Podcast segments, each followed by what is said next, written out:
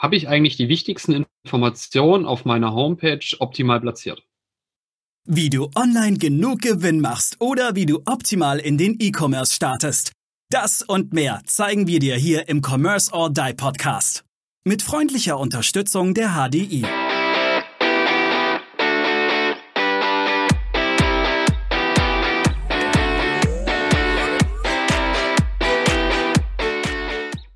Herzlich willkommen zu unserer sechsten Folge des Commerce or Die Online Podcasts. Ähm, heute mit Steffi und dem Thema die sieben Säulen des Verkaufens. Ich bin selber sehr gespannt. Ich kenne drei Säulen, Taktik, Technik und Training, aber sieben habe ich jetzt auch noch nicht gehört. Ich lasse mich gerne überraschen. Steffi, erzähl uns doch einfach mal ein bisschen was drüber.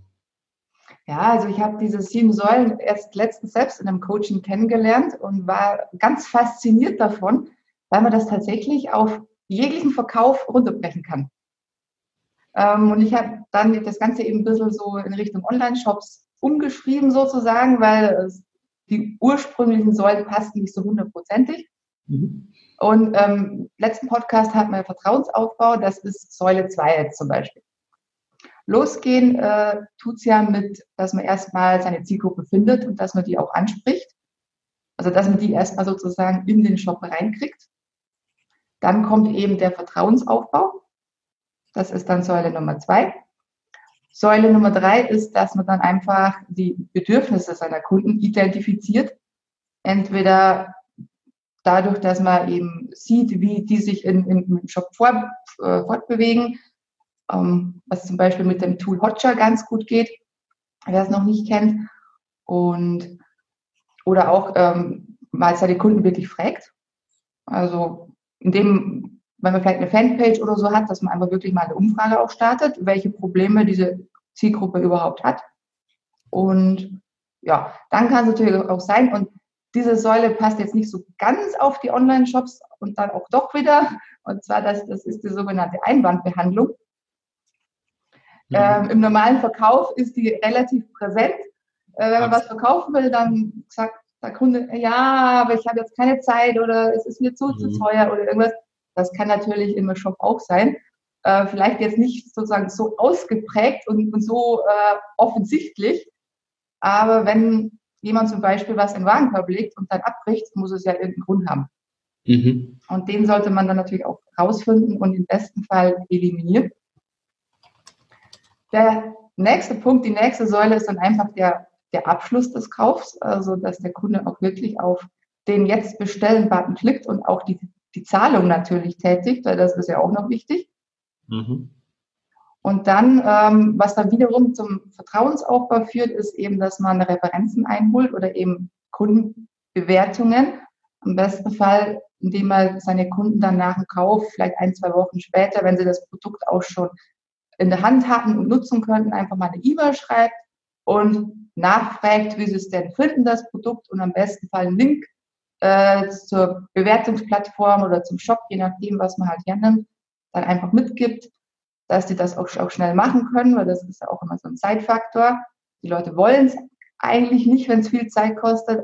Und ja, die letzte Säule, und die ist dann sogar nochmal eine sehr wichtige, und das ist das sogenannte Upselling. Das mhm. kann natürlich in einem Shop genauso funktionieren wie im eigentlichen Verkauf. Das kann natürlich schon auch während dem ersten Kaufvorgang passieren, dass man einfach dann nochmal andere Produkte anzeigt, das neueste Modell oder ein etwas teureres Modell, was vielleicht noch mehr Funktionen hat, als der Kunde will. Mhm. Man kann es aber natürlich auch im Nachhinein zum Beispiel durch, durch E-Mail-Marketing machen. Mhm. Genau. So, das wäre jetzt mal so ein grober Überblick über die, die sieben Säulen des Verkaufs. Und die sollte man an sich schon immer im Hinterkopf behalten, weil jede einzelne Säule sollte man auch wirklich abarbeiten. Mhm. Ähm, da hätte ich jetzt dann einfach ein paar Fragen zu den einzelnen äh, Punkten deiner oder deiner Säulen. Im Prinzip die dritte hast du gesagt, äh, ich, ich sollte ähm, prüfen, welche äh, Seiten bei mir benutzt werden, aber wie werte ich das aus und wie verwerte ich das dann auch tatsächlich? Weil klar, ich gucke jetzt, ähm, ist jetzt eine Seite, wird jetzt sehr stark genutzt, aber äh, woraus ziehe ich jetzt den Nutzen? Wo weiß ich jetzt, was jetzt wirklich der Mehrwert für meinen Kunden ist? Wie komme ich äh, diesen Mehrwert rausholen aus, aus, aus der Analyse, um das dann auf die anderen Punkte, weil ich habe vielleicht nicht nur ein Produkt, sondern mehrere Produkte. Genau, also mittels diesem Tool Hotchars, was ich vorher erwähnt habe, kann man ja sogenannte Heatmaps erstellen. Ähm, mhm. dann sieht man anhand einer Farbskala, wo äh, viele Kunden hingeklickt haben oder viele Interessenten ja erstmal. Und man sieht zum Beispiel auch, wie weit sie bei einer Seite runtergescrollt haben, was ja für äh, mobil sehr wichtig ist. Bei Desktop hat man alles meistens schön kompakt, äh, fast schon auf einem Bildschirm, gleich beim Laden der Seite. Mobil geht das Ganze ja von oben nach unten. Mhm. Und äh, was ganz am Anfang immer noch meistens als rot ist, also rot heißt dann immer, ähm, das ist sehr wichtig für die Kunden, da gucken sie oft drauf, dann geht es immer runter zum Blau, zum kühlen eben und das wird dann unwichtiger.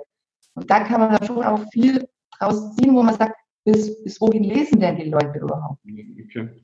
Und da ist es oft tatsächlich so, dass die, die, die Langbeschreibung eines Produktes oft völlig uninteressant ist für die, für die, die Leute. Die erwarten halt, dass sie sozusagen gleich am Anfang die Informationen kriegen, die sie halt wirklich brauchen. Okay, das heißt im, im Grunde ähm, sollte ich gucken, dass die wichtigsten Informationen meistens eh ganz oben stehen und je unwichtiger, desto weiter nach unten, weil viele doch genau, wahrscheinlich. Ich meine, wichtig ist ja einfach schon mal der Produkttitel, der sollte schon mal ansprechend sein und äh, dann natürlich die, die Bilder. Also ähm, wenn die Bilder nicht passen, ist der Text sowieso uninteressant. Mhm. Und ansonsten die Produktbeschreibung ist es eigentlich äh, fast eher für die, für die Suchmaschinen wichtig. Ich meine, mhm. es gibt natürlich diese Kunden, die sich da wirklich auch Zeit nehmen und alles durchzulesen. Mhm. Ähm, zum Beispiel, wenn sie sich ein neues iPhone kaufen. Ähm, da wird dann schon mal ganz gern auch verglichen. Lohnt sich das überhaupt, dass ich jetzt mein iPhone 10 in ein iPhone 11 zum Beispiel wechsle? Ja.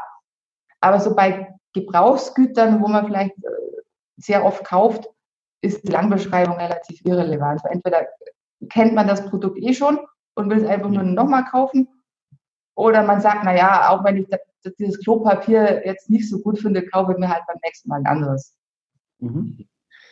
Das Thema Einwandbehandlung finde ich ganz interessant, wie du das auch umformuliert hast für den, äh, für den E-Shop, für das Commerce, dass man, ja, man hat es im Warenkorb liegen, aber dann geht es gar nicht mehr so richtig weiter. Mhm. Wie viel Prozent bleiben denn in dem Warenkorb liegen? Ich merke das bei mir auch ganz häufig, dass ich da irgendwann mal Produkte geparkt habe Mhm. Ja, und dann aber nie wieder abgerufen habe.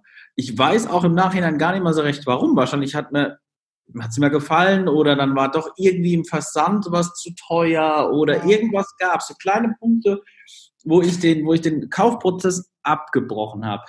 Was ist so für dich ein Tipp? Wie kriege ich das raus, an was sowas hängen könnte, dass zum Beispiel noch so viele ungeschlossene Warenkörbe bestehen bei mir im Shop?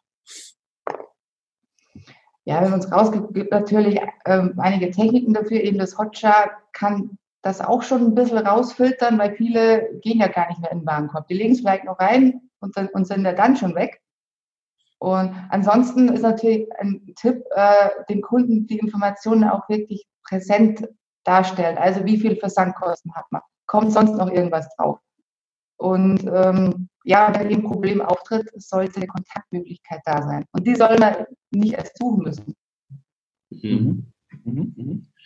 Ähm, äh, wie kann man denn auch noch, du hast schon gesagt, da macht äh, die, die wichtigsten Infos vorne raus. Wie kann man denn noch rauskriegen, an was das liegt? Wenn ich zum Beispiel einfach meine Portokosten durchgebe, dann kostet vielleicht ein Produkt, Produkt kostet 15 Euro und Versand 4. Mhm. Oder sowas. Ne? Ich merke das vielleicht gar nicht, weil ich keine Erfahrung habe. Äh, wie kann ich denn solche Punkte, die, solche neuralgischen Punkte auch mal hinterfragen? Gibt es da Usability-Tests oder keine Ahnung, Walkthroughs, die ich machen kann mit, mit Kunden etc. Was ist denn da so dein Tipp an den unerfahrenen ähm, Newbie-Commercer? Ja, ich meine jetzt im Punkt Versand wäre mein Tipp sowieso, wenn wirklich versandkostenfrei versenden und wenn es ist, vorher schon in den Produktpreis einrechnen. In dem Moment, wo der Kunde liest Versandkosten, denke ich schon, oh, das wird ja nochmal teurer.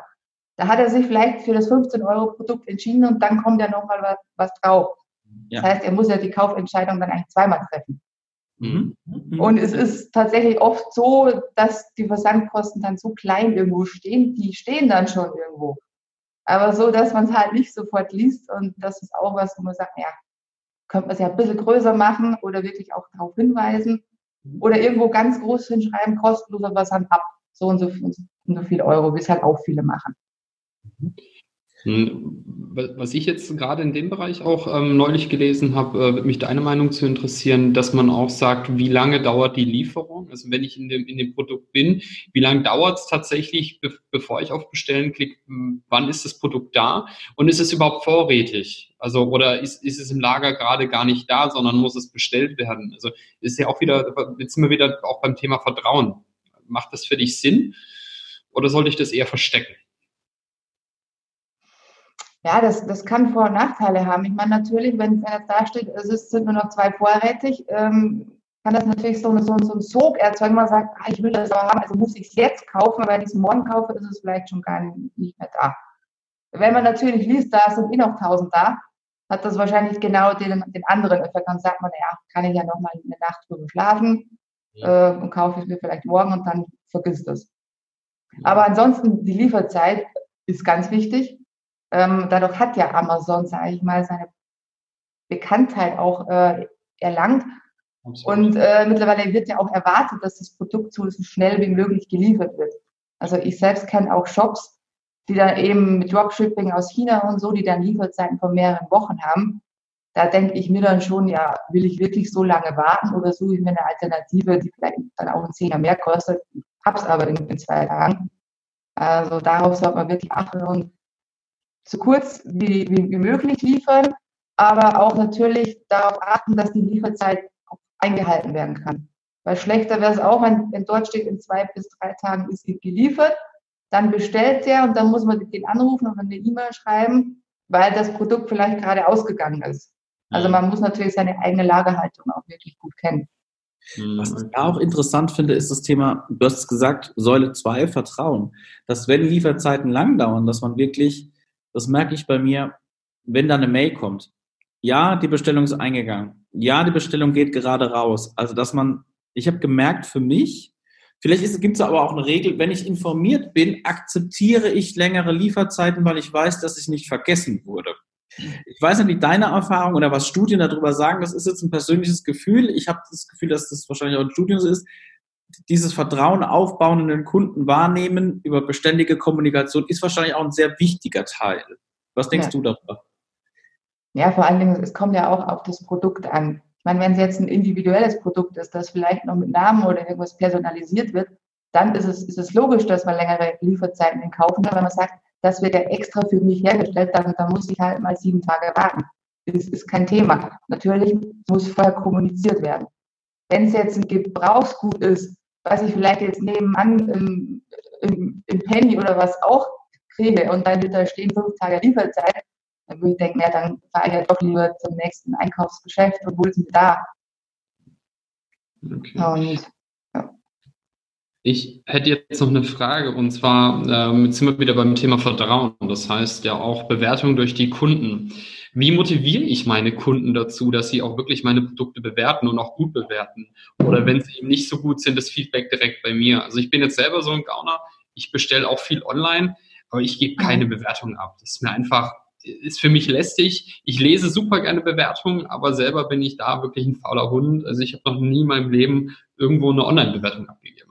Aber wie motivier, würdest du mich dazu motivieren, äh, dass ich jetzt wirklich das Produkt mit vier oder fünf Sternen bewerte? bin ich ehrlich, ich habe, glaube ich, mein ganzes Leben zwei Bewertungen abgegeben. Also die ganzen Amazon-E-Mails lösche ich dann auch schon immer. Aber mhm. es, es ist tatsächlich schwierig und das ist tatsächlich auch einer der schwierigsten Punkte in Online-Shops, würde ich sagen, eben diese Bewertungen zu kriegen. Meine Empfehlung ist natürlich einfach ähm, eine E-Mail einfach mal an den Käufer zu schreiben, nachdem er das Produkt erhalten hat. Und je persönlicher diese E-Mail ist, desto wahrscheinlicher ist es auch, dass er dann sich wirklich mal die Zeit nimmt, eine Bewertung abzugeben. Der Kunde merkt natürlich auch, ist das automatisiert oder ist da wirklich auch noch vielleicht jemand äh, hinten vom PC gesessen und hat sich da Gedanken drüber gemacht. Natürlich kann man das auch automatisieren, aber je persönlicher es ist, also wenn ja. sich der Kunde wirklich selbst angesprochen fühlt, so nach dem Motto, da will jetzt wirklich genau der Herr von Shop so und so wissen, wie mir das Produkt mhm. gefällt, ist es äh, oder ist es eben wahrscheinlicher. Ansonsten natürlich, ähm, Manche verfolgen die Strategie, dass sie den Kunden einfach nerven. Also so lange nerven, bis er sagt, okay, jetzt mache ich es einfach, damit diese ganzen E-Mails äh, zu Ende sind. Mhm. Würde ich jetzt nicht empfehlen. Mhm. Kleinere Shops machen es auch oft so, dass sie den Kunden tatsächlich anrufen, wenn sie eine Telefonnummer haben. Okay. Okay. Würdest du empfehlen, dann auch zu sagen, ich mache jetzt mal, wenn du mich bewertest, kriegst du bei der nächsten Bestellung einen Rabatt? Weil ich meine, das führt den Kunden ja auch wieder dazu, wenn er mit mir zufrieden ist, dass er dann sogar nochmal bestellt und dann vielleicht auch zum treuen Kunde wird. Also ja, das kann, kann natürlich funktionieren, äh, machen auch viele. Ich würde es allerdings nicht dauerhaft machen. Hm. Weil ansonsten äh, ist es ein Bestandskunde, der weiß das hm. schon denkt er sich, ah, jetzt, jetzt warte ich, bis der, bis der Rabatt kommt und erst dann kaufe ich wieder.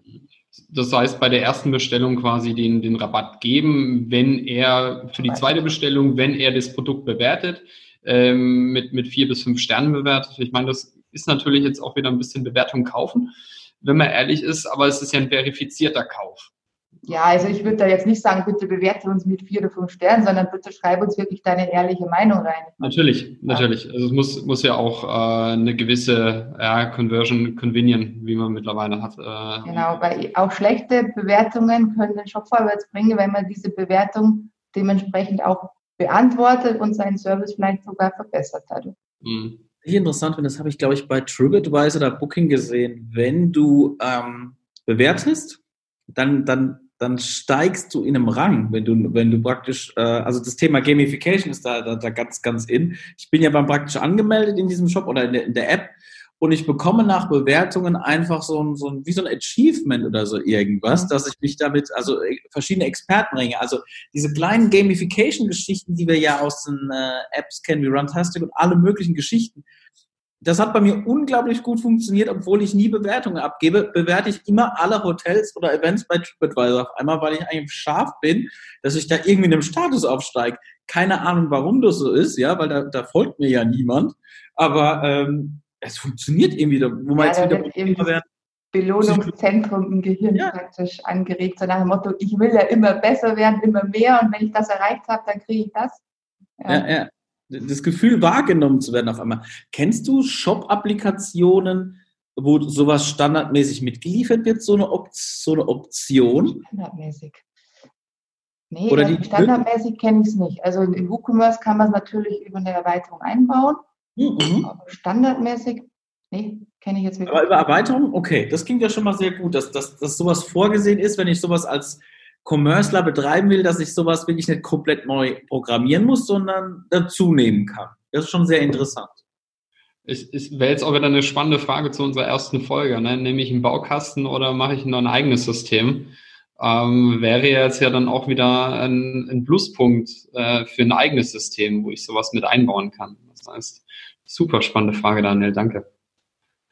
Ja, es, ähm, dann äh, habe ich jetzt tatsächlich auch dazu keine Fragen mehr. Äh, das war äh, wirklich super, super spannend, wie man diese sieben Säulen, die man eigentlich so aus dem Verkaufen kann, ähm, auf normalen Sales kennt, aus dem direkten Sales kennt, in E-Commerce umwandelt. Das habe ich jetzt auch noch nie gehört. Ähm, ganz lieben Dank dafür, Stefanie. Und vielleicht kannst du es nochmal ganz kurz zusammenfassen, was so die wichtigsten äh, von den sieben, die drei wichtigsten sind für dich. Die drei wichtigsten. Also Nummer eins ist auf alle Fälle, man muss ja erstmal seine Interessenten gewinnen, man muss seine Zielgruppe kennen, weil wenn das nicht funktioniert, braucht man die anderen Säulen sowieso nicht. Mhm. Dann natürlich ähm, der Vertrauensaufbau, weil das ist ja ist ein ständiger Weg. Also da, da kann man auch nicht sagen, äh, wenn er einmal gekauft hat, ist man durch. Nee, das ist ja wirklich ein Weg, der sich, den man immer wieder beschreiten muss und das Vertrauen sich immer wieder neu verdienen muss. Und die dritte ist natürlich, dass er tatsächlich kauft. Hm, okay. Ja, gerade dein, dein, dein zweiter Punkt ist ja gerade Nespresso jetzt äh, so, so, ein, so ein bestes Beispiel dafür, die jetzt dafür wieder kämpfen müssen, äh, nachdem das Thema Kinderarbeit aufkam, äh, dass sie da jetzt wieder viel Arbeit in Nummer zwei stecken müssen, mhm. um das Thema auszuräumen. Ähm, war da wirklich Kinderarbeit im Spiel oder nicht? Also man sieht, also selbst eine, äh, eine Firma, die am Tag eine, eine Milliarde Kapseln produziert, ähm, muss jetzt wieder hergehen und muss jetzt wieder Vertrauen aufbauen. Ja. Und also, es, es, muss ja nicht mal eine wahre Aussage sein. Also es reicht, genau. wenn einfach schon ein in die Welt kommt, äh, ist das Vertrauen weg, bei den meisten zumindest. Genau. Ja, super. Dann ähm, herzlichen Dank, äh, Stefanie, für Sehr gerne. die Zusammenfassung jetzt auch nochmal. Dann äh, bleibt mir noch, noch zu sagen, bewertet uns bitte ähm, auf iTunes, würden uns natürlich über fünf Sterne freuen. Ähm, abonniert uns auf Spotify, Deezer und äh, wir sind auch auf YouTube zu finden und auf commerce-or-die.online ähm, findet ihr auch alle weiteren Informationen. Das war's von uns. Danke und ciao. Tschüss. Wir danken unserer Station Voice Abi Schreert. Bis zum nächsten Commerce or Die Online Podcast.